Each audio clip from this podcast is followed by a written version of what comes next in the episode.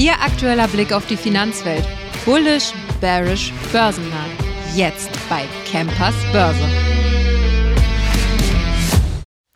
Herzlich willkommen zu einer neuen Folge Campers Börse am Montag. Ich hoffe, Sie sind alle bereit für den Börsenstart.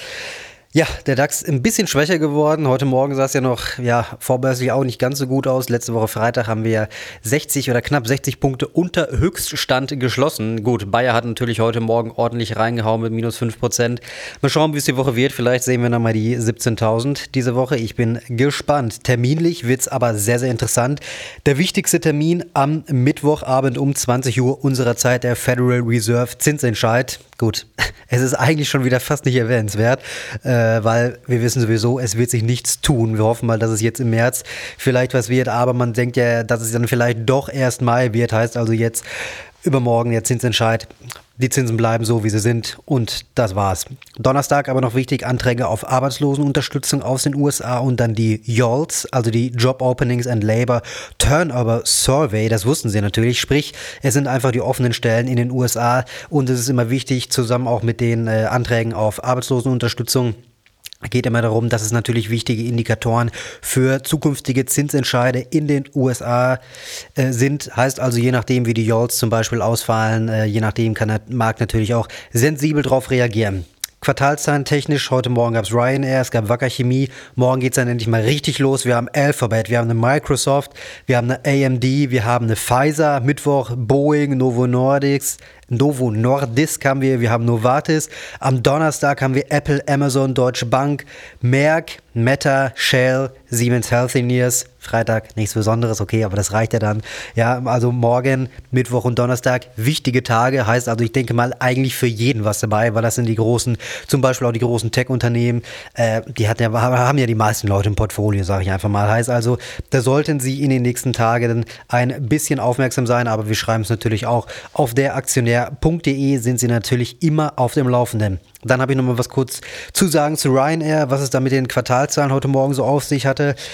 Ja, eingetrübte Aussichten, kann man sagen, denn wir hatten deutlich gestiegene Treibstoffkosten, dann hatten wir höhere Personalkosten, denn die Gehälter von den Piloten sind nochmal angezogen worden und dann natürlich die Probleme, die es beim Flugzeughersteller Boeing gegeben hat, äh, machen die Geschäftsaussichten von Europas größtem Billigflieger natürlich nicht besser. Für das laufende Geschäftsjahr bis Ende März erwartet Ryanair-Chef O'Leary noch einen Gewinn von 1,85 bis 1,95 Milliarden Euro. Bisher hatte man da bis zu 2,05 Milliarden Euro erwartet.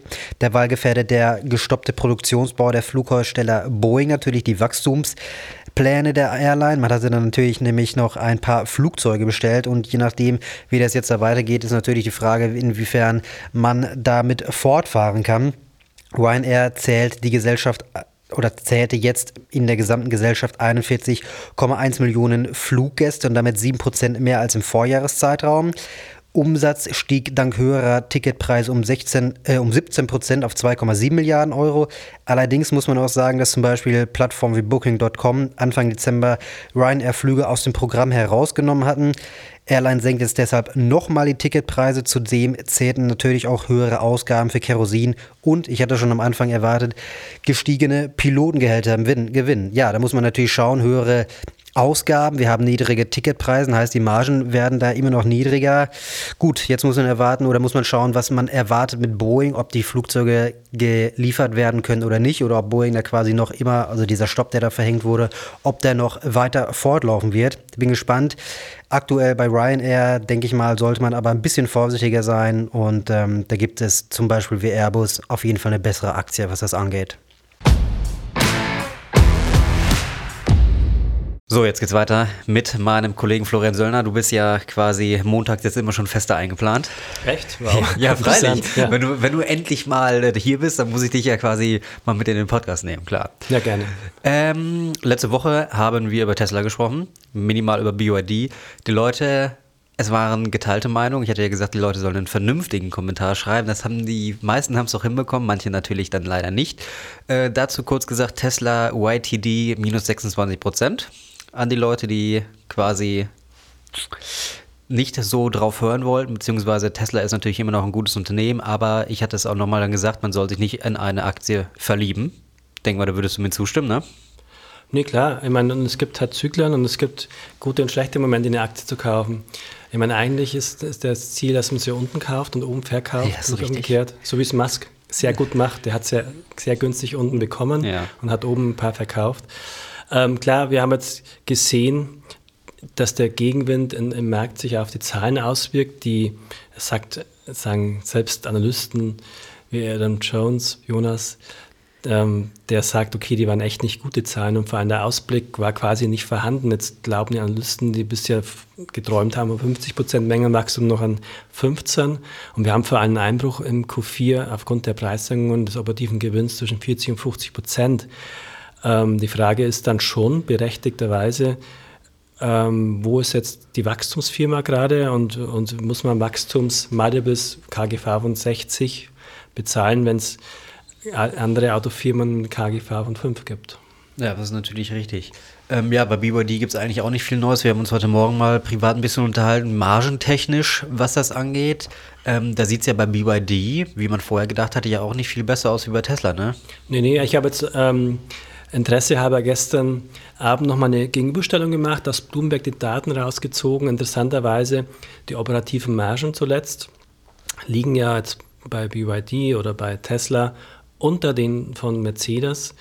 Ähm, klar gibt es immer noch Hersteller wie Xiaopeng, die massiv deutliche Margen einfahren, aber die Margen sind nicht so hoch, dass man beliebig weiterhin die Preise senken könnte, ohne noch weiter ähm, auf den Deckel zu bekommen an der Börse und natürlich in der GUV.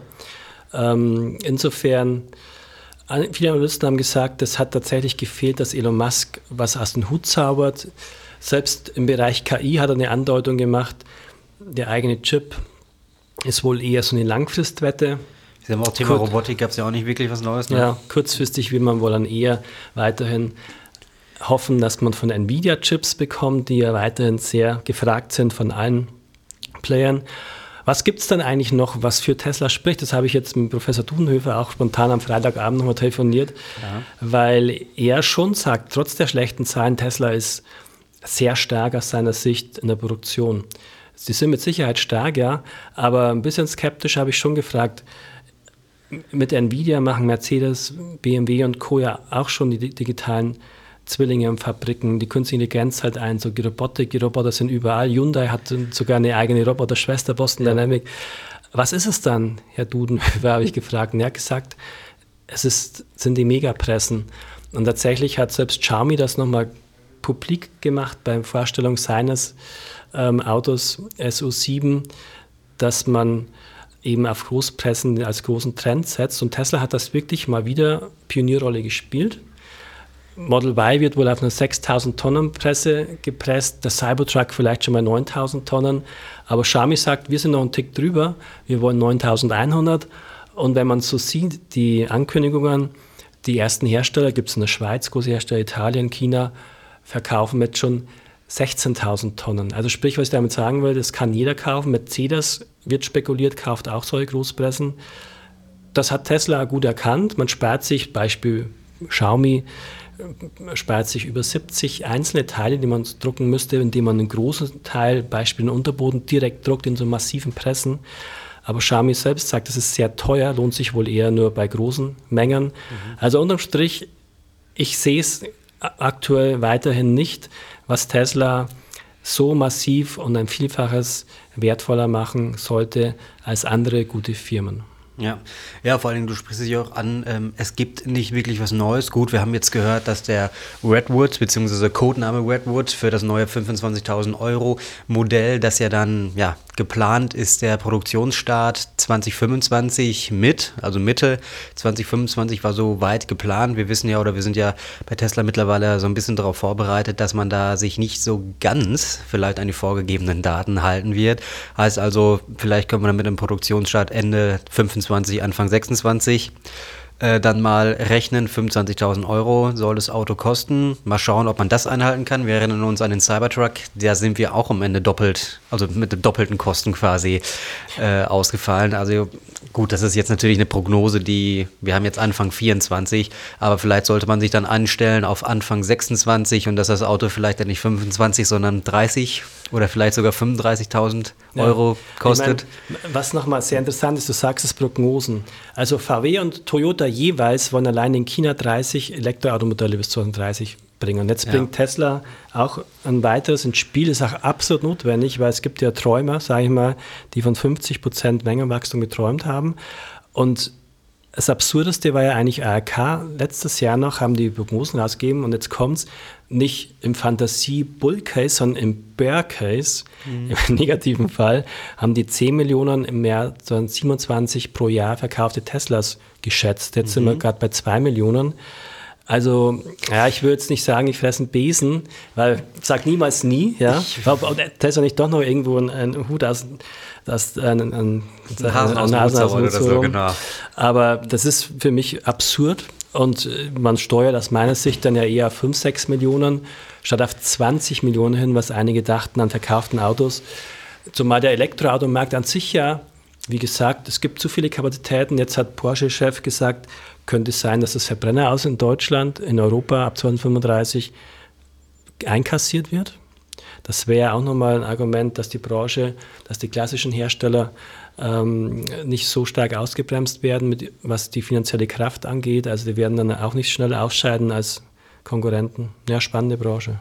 Ja, gut, man muss sagen, 2027 dann diese Anzahl an Autos. Tesla will dann von dem neuen Modell, soweit ich es gesehen habe, pro Woche ungefähr 10.000 Einheiten produzieren. Das sind dann aufs Jahr gerechnet ungefähr eine halbe Million. Ich denke mal, dass dann schon relativ eng wird mit den, was hattest du gesagt, 10 Millionen Fahrzeuge pro Jahr? Verkaufen. Ja, ja also es ist Die Frage einfach, ist dann, wo der, wer das alles dann kaufen soll. Ja, absolut. Ich meine, man muss ja mal klarerweise sagen, Tesla senkt quasi überall die Preise, damit sie jemand kauft, die Autos. Ja, ja genau. Ja, so ja. haben wir es ja letztes Jahr gesehen. Bei BYD war es ja jetzt nicht unbedingt und anders. Wir haben trotzdem eine operative Marge unter 10 Prozent. Wo will man dann noch hinsenken? Also irgendwann Richtig. kommst du dann ans Limit ähm, das zu finanzieren, deine, deine Wachstumspläne, wenn du quasi pro Auto keinen Gewinn machst, oder wenig, viel Richtig. zu wenig. Richtig.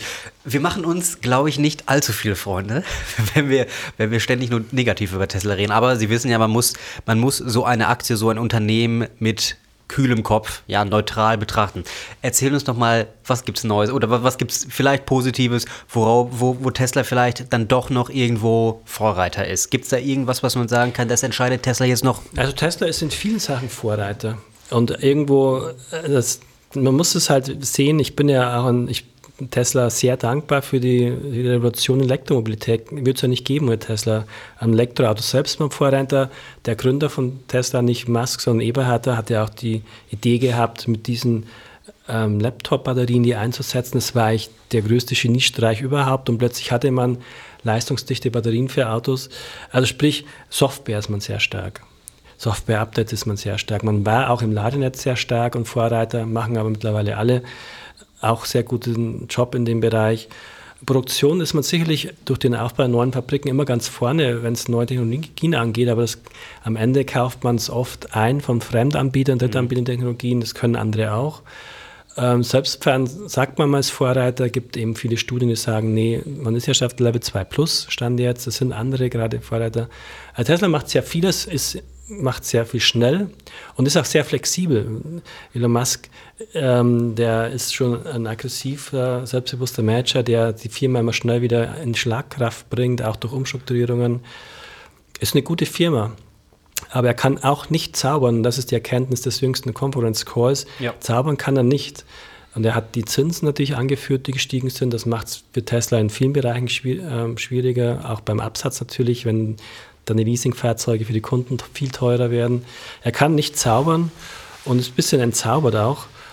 Und ich finde die Tesla-Firma gut und die Aktie finde ich in gewissen Zeitphasen, Zyklen gut.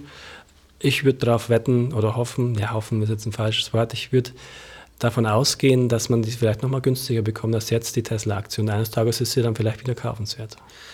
Das ist Florian Söllner zu Tesla. Wir, wenn wir Glück haben, sprechen wir nächste Woche nochmal über BYD. Was heißt, wenn wir Glück haben? Ich hatte mal angefragt, ob man da ein Interview bekommen kann. Ich sag mal, die Elektroautomobilkonzerne gerade aus China sind da jetzt nicht wirklich so ähm, ja, offen für Interviews. Bei Tesla zum Beispiel gibt es gar keine deutsche Pressestelle mehr. Gut, Tesla ist jetzt kein chinesisches Unternehmen, aber diese ganzen Konzerne sind da jetzt nicht so, haben da nicht so einen großen Redebedarf. Und wie gesagt, wenn wir Glück haben, dann machen wir nächste Woche die Campersbörse eine Folge auf YouTube komplett zu BYD. Dann nehmen wir das Unternehmen nochmal komplett auseinander. Florian, du bist herzlich eingeladen dazu, wenn du möchtest. Und äh, ja, ich hoffe, es hat Ihnen gefallen. Wir hören uns morgen in der nächsten Folge. Bis dahin, machen Sie es gut.